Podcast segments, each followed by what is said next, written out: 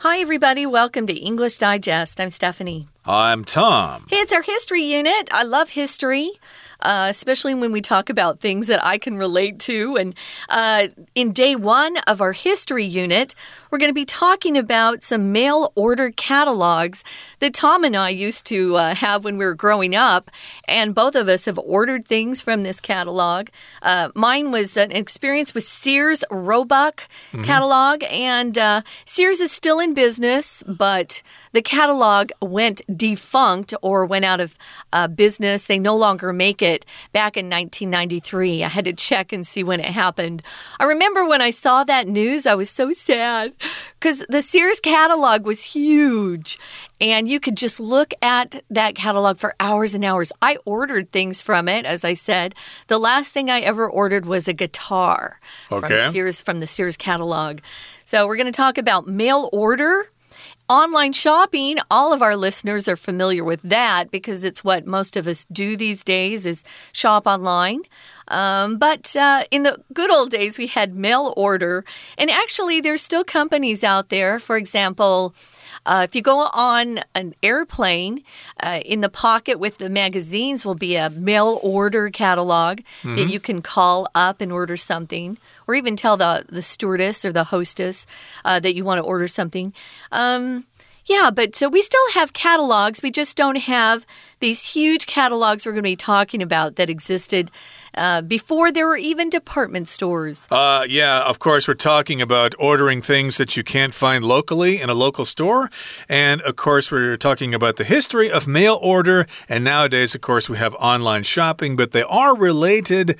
And we're going to talk about how they're related and how mail order and online shopping came about. And of course, there are revolutions in home delivery. So let's get to it, everybody. Let's read through the entire contents of today's lesson and talk about mail order.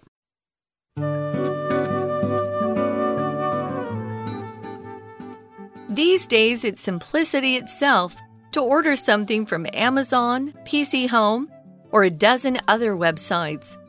But getting products sent to your residence predates the convenience of the internet. Before that, there was mail order. Mail order catalogs contain descriptions of products and their prices.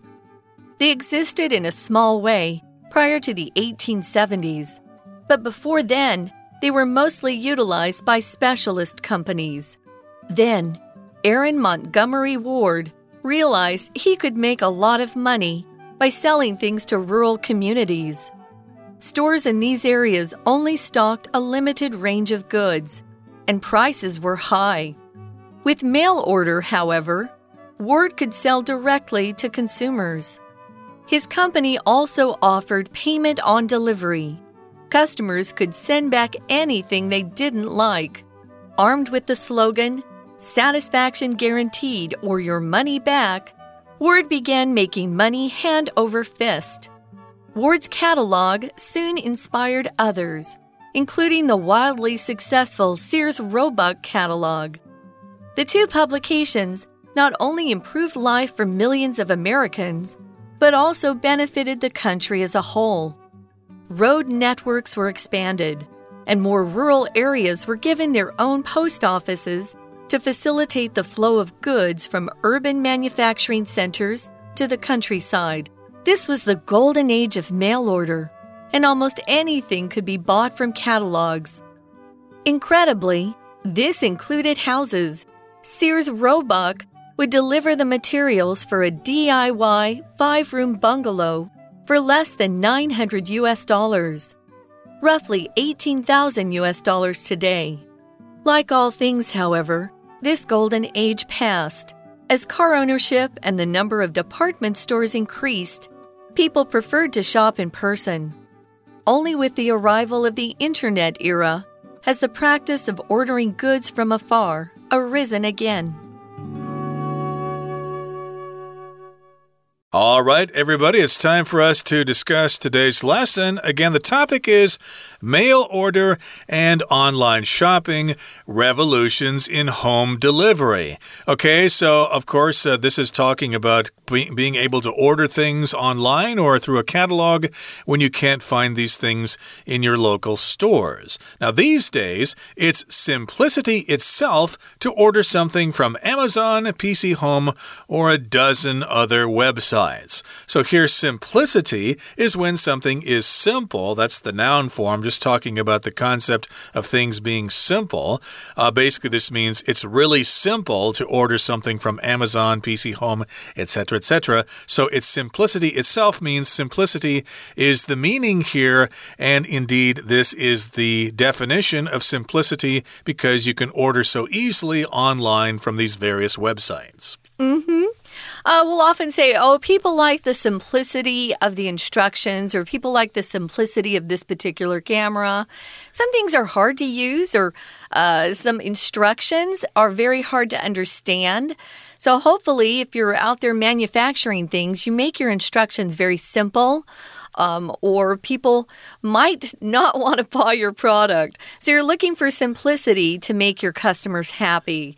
So, simplicity to me also is a brand name of a pattern uh, that my mom would buy and uh, make clothes from. So, simplicity means something else to me, too. Yeah, my so, mom had those patterns yeah. as well. Yeah. Simplicity, Butterick, those things.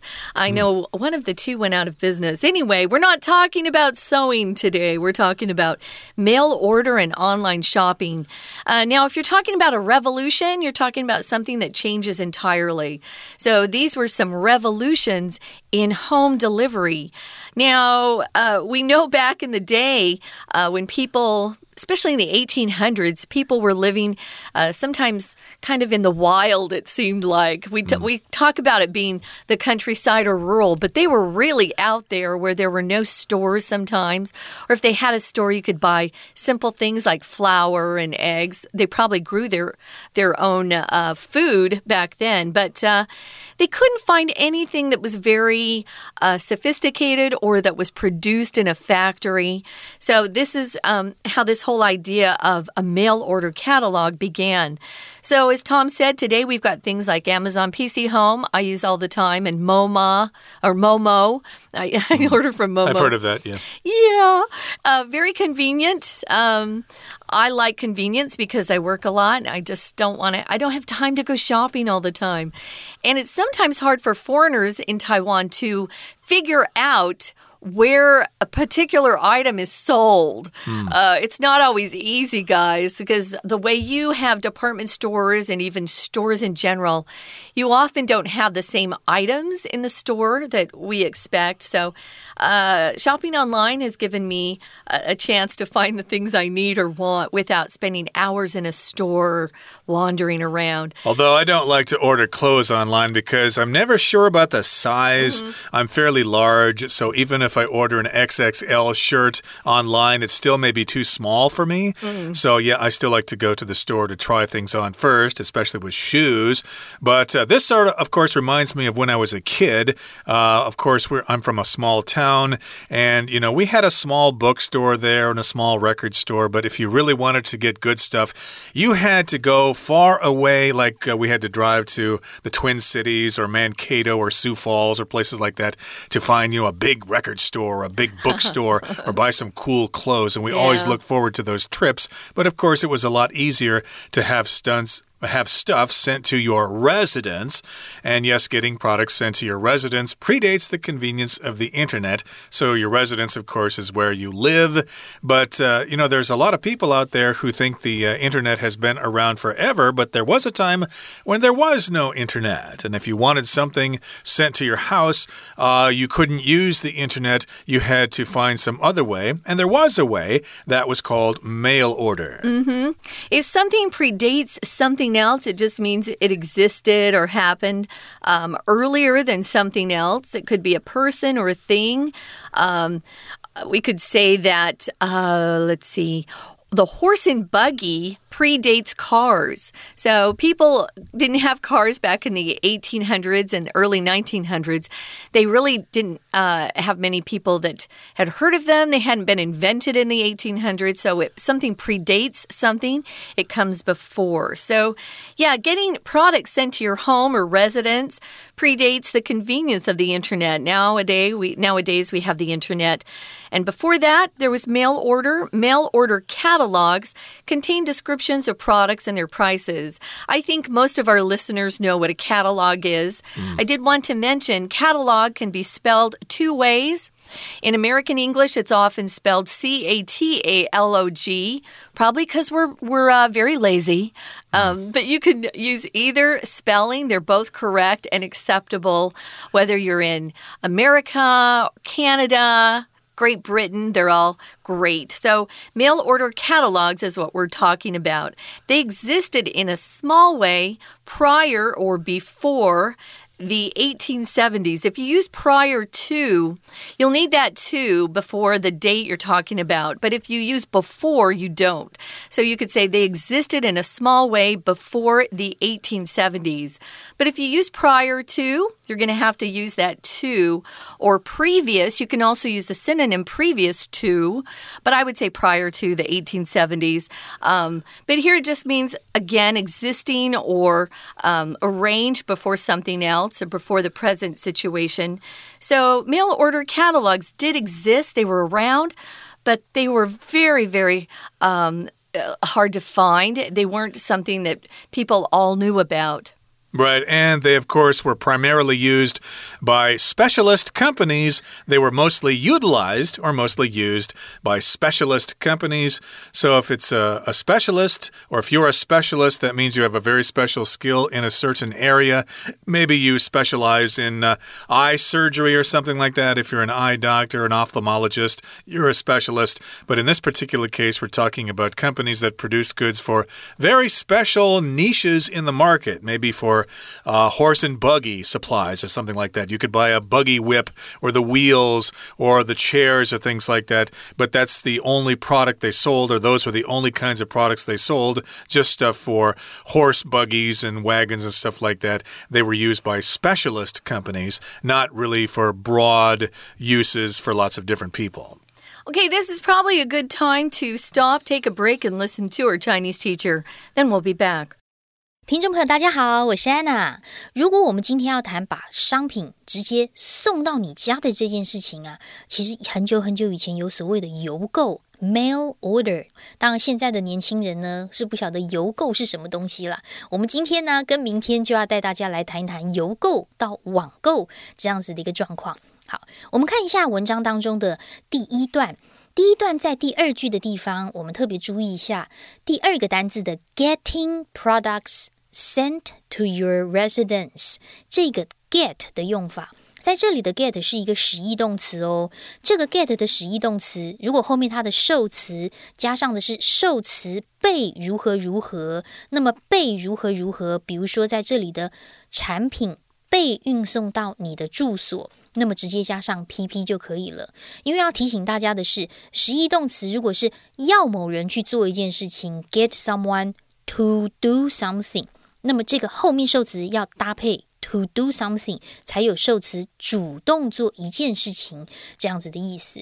那么接下来呢，我们就看到第二段啦。其实邮购啊，它就是透过邮购的目录，然后呢，目录有产品的描述，还有价格。所以在一八七零年之前是有一点点规模很小，但主要都是专业的公司在使用，不是我们一般人在用的。We're going to take a quick break. Stay tuned. We'll be right back.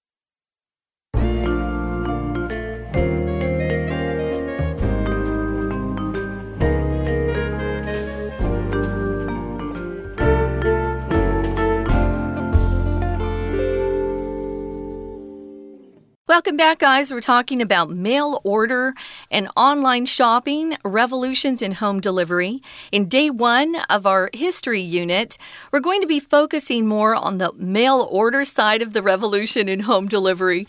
And then in our next program, we'll talk more about online shopping, in uh, particular Amazon, and how they work. So, when we left you, we were talking about how mail order catalogs were around prior to or before the 1870s, but they were mostly uh, used by specialist companies, smaller companies, uh, needing something very particular, not just for general items that uh, you could then find later on in these mail order catalogs. Well, there is a gentleman named Aaron Montgomery Ward, who then had a great idea to make a lot of money. Um, if you're an American, you know his last two names here Montgomery Ward. I didn't know his name was Aaron. I just knew Montgomery Ward was a family. Um, but uh, Aaron Montgomery Ward, he realized one day he could make a ton of money by selling things to rural communities. Um, even Tom would describe his own uh, town growing up as a rural community. There just weren't a lot of stores, there weren't a lot of uh, restaurants to choose from, probably a couple. But uh, back then, a lot of people were living in rural communities. Unless you lived in a big city like Chicago or New York, uh, you were pretty much living in a rural community. So he realized that he could uh, sell things that weren't available to people living in these uh, rural communities or out in the countryside and make a lot of money. Yeah, if you lived in an urban area like New York, Los Angeles, Chicago, etc., you could find these things pretty easily in department stores and stuff like that.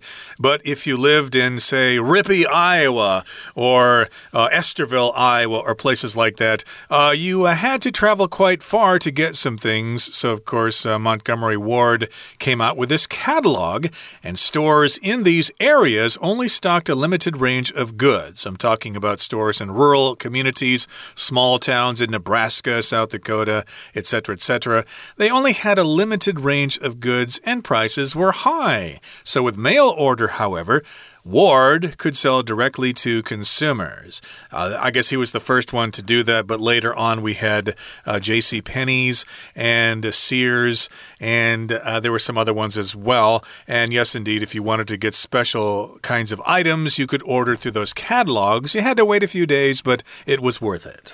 So, this guy, Aaron Montgomery Ward, would sell directly to consumers. His company also offered payment on delivery. Uh, nowadays, we see we say POD. If you see those initials, it means payment on delivery.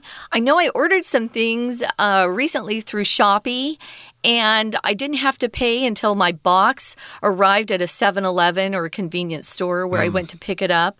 That's POD. There's also something called COD. If you see it, it means cash on delivery, um, which is also used, but uh, not as much anymore because we all have credit cards these days or can transfer payment through bank accounts. Yeah, yeah, right.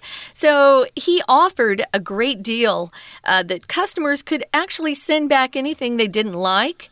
And his, his slogan, if you're armed with something, it just means you've got something that protects you or uh, is just perfect for what you need. Armed with the slogan, satisfaction guaranteed or your money back. I think a lot of companies stole this slogan from him. Mm. Um, years years later, we still hear this uh, slogan being used satisfaction guaranteed or your money back. Uh, we hear that on infomercials on TV a lot. So, Ward began making money hand over fist. This this is a phrase or a idiom that we use if you make money hand over fist. It's just there's so much money you can't count it. Mm. So he was getting rich. He had more money than he knew what to do with, and Ward's catalog soon inspired others, including the wildly successful Sears Roebuck catalog. Uh, we just called it the Sears catalog for short. And the two publications not only improved life for millions of Americans, but also benefited the country as a whole. So these are catalogs, of course, and they're publications. They are printed and they're bound together and they're sent out. So they're publications the Sears catalog, the Ward's catalog, the Penney's catalog, etc. And they improved life for lots of people living in rural areas. But of course, it also improved the country as well because everybody had these things and everybody could improve their lives and contribute more to society. Now, publication is one of our vocab words, guys. It's accountable here. Just means a book, a magazine, things that are actually published. Uh, you could say, oh, I've been, um, my work has been published in major uh, publications around the world. Uh, but we also use it in an uncountable way when we talk about information that's printed in a book or a magazine. You could say, um, let's see, uh, there's a publication of the company's annual results, the publication of something. But here we're using it in an accountable way. It actually refers to the magazines, catalogs, books that were printed. So, yeah, it improved life for millions of Americans, but it also benefited the country as a whole. Why? Because to deliver these items in the catalog, you had to have roads that connected and worked. So, these road networks were expanded, and rural areas were given their own post offices, which didn't happen before, uh, to facilitate facilitate the flow of goods from urban manufacturing centers to the countryside. Facilitate, Tom, what does that mean? To make things easier. So, uh, of course, I've studied Spanish before. The word for easy in Spanish is fácil. So, facilitate means to make something easier. So, yes, indeed, uh, these uh, little town people, these uh, hicks from small towns in America. What's a hick, Tom? Uh, just kind of a country country bumpkin, a person from the country. They wanted all this stuff and they said, hey, how are we going to get this stuff to them? Yeah. We need to build more roads. So that's what they did. It facilitated the flow of goods from urban manufacturing centers to the countryside. And this was the golden age of mail order, and almost anything could be bought from catalogs. That is true. If you couldn't find it locally, you could just order it through the catalog, and voila, it showed up at your doorstep. Now, incredibly, this included houses houses. Uh, Sears Roebuck would deliver the materials for a DIY five room bungalow for less than 900 US dollars, which is the equivalent of 18,000 US dollars today. I heard about that before, but I don't know anybody who ever ordered that. Yeah, a bungalow isn't a very strong or sturdy house that lasts for a hundred years. Uh, you see a lot of bungalows if you go on vacation and you're staying in sort of a, a jungle area or maybe even I think you had a bungalow in Indonesia, didn't you? Tom? Uh, the Philippines, actually, oh, the Philippines. but yeah, that's popular if you travel to tropical countries like Indonesia or the mm. Philippines or Thailand. You might often stay in a bungalow by the beach, and of course, you can go to beach parties and stuff like that and have the time of your life. So it was a very small structure that you could buy from Sears. Now, like all things, however, this golden age passed. That's true. Uh, the catalogs all kind of disappeared. And uh, of course, my parents didn't have them after a certain time. Uh, they had different catalogs for uh, specialized clothes like LL Bean and Lands' End. And what was the other one? Eddie Bauer, I think. Eddie could, Bauer, yeah. I uh, still order from those guys. I yeah. think they're still around, but of course, everybody orders online these days. Mm -hmm. And as car ownership and the number of department stores increased, people preferred to shop in person. Uh, true, you can go to Walmart and get totally. anything you want if you're in the United States. Only with the arrival of the internet era has the practice of ordering goods from afar arisen again. Mm -hmm. So mail order kind of died out, and now we have the internet and ordering online and ordering goods from afar or from faraway places has arisen again. It has come back. Yeah, uh, arisen is actually the past participle of the verb to arise, which means, um, well, if a problem or a difficult situation arises, it begins to happen. So it just means something's beginning to happen. Uh, sometimes in everyday English, if we're just talking to each other, people will say that a problem or difficult situation has come up. Oh, something's come up. Um, you'll hear us say that quite often, but it's good for you to know what arise means. It just means to happen. Again, arise is the verb. Past tense is arose. Past participle is arisen. And if it comes from afar, it just means it's a long distance away. So that's what we have to tell you about mail order catalogs. In our next program, we're going to be talking about Amazon. But first, guys, before we sign off, we're going to listen one more time to our Chinese teacher. 那么后来就有一个商人 Aaron Montgomery Ward，他就想到说，诶，他可以透过卖东西，直接卖给乡村社区，就可以赚钱啦。我们来看到第二段的第三句，by selling things。在英文当中，如果你是要透过做一个动作来完成一件事情的话，通常都会用 by doing something，就是借由某一种方法。好，那么可是就是有一个这个状况啊，为什么这个状况会被这个 Mr. Ward 想到呢？当时啊，乡村社区的商店只有卖一些很种类很有限的商品，而且价格都很高。但是如果是透过邮购的话，Mr. Word 就可以直接向消费者零售东西了。我们接下来就直接看第二段的第五句。我们刚刚说透过邮购，Word 就可以如何如何。这个透过在这里看到的又不是 buy 哦。我们看第五句，一开始的介系词用的是 with，with 后面也可以加上工具，它本身也是介系词。不过通常都是用 with 加名词，表示用什么样工具的意思。好，而且他的公司呢还提供货到付款，很特别哦。看一下，同样第二段的第六句，这个英文当中的货到付款就叫做 P O D，出现在哪里呢？破折号之前有一个 Payment on Delivery，在商业英文当中的 P O D 就是所谓的货到付款，而且破折号还特别说，如果不满意的话，消费者可以退回任何他们不喜欢的东西。所以破折号之后呢，其实有一个关系词被省略的限定用法关系子句，也就是 anything 可以画起来，它是先行词。那么后面的 they 到句尾就是所谓限定用法的关系子句。关带的 that 是被省略的，这时的关代一定会用 that，因为先行词 anything 是一个特别强调的字眼，任何一个，而且是一个不定的代名词，所以关系词呢一定是 that，然后被省略。好，那么接着呢，还有一个很特别的地方，Word 它打了一个口号，就是保证满意，否则退款。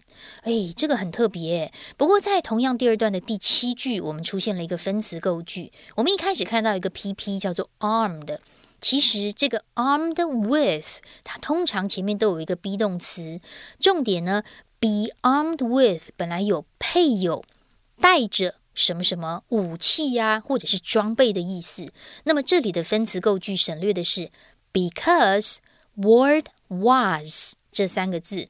那么我们把连接词的 because 删掉，后面的 be 动词 was 变成 b e i n g。可是，在句子简化的时候，b e i n g 没有任何的意义，因为 be 动词本来就是一个功能性的动词，所以它也被删掉。那留下来的这个 word 主词呢，当然就跟逗点之后的 word 主词同样都是重复的，所以 word 直接也被删掉。换句话说，这个分词构句就只剩下一个 pp。Armed with the slogan，那么 Word 邮购目录呢，就很快的启发别人啦，然后其他的邮购商也都加入了。